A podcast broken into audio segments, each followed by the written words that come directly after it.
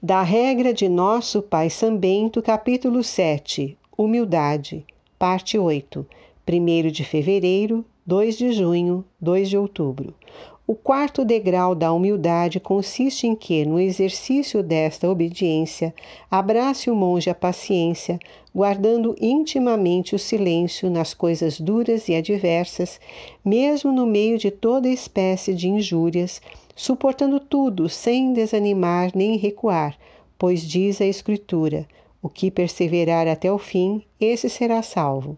E também, que o teu coração permaneça firme e saiba esperar pelo Senhor.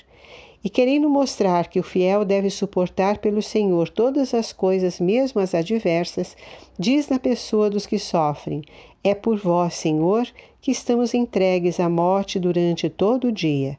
Somos considerados como ovelhas destinadas ao corte e seguros com a esperança da recompensa divina, prosseguem contentes, dizendo: Mas em todas essas coisas alcançamos a vitória por causa daquele que nos amou.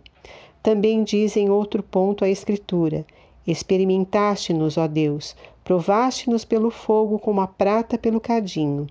Fizeste-nos cair na rede e amontoaste sobre os nossos ombros tribulações. E para manifestar que devemos estar sujeitos à obediência de um superior, acrescenta: Impusestes homens sobre as nossas cabeças. E observando, pela paciência nas adversidades e injúrias, o preceito do Senhor, se lhes batem numa face, oferecem a outra. Se lhes tiram a túnica, dão também a capa. Forçados a andarem uma, uma milha, caminham duas. Como apóstolo São Paulo suportam os falsos irmãos e a perseguição, abençoam os que os amaldiçoam.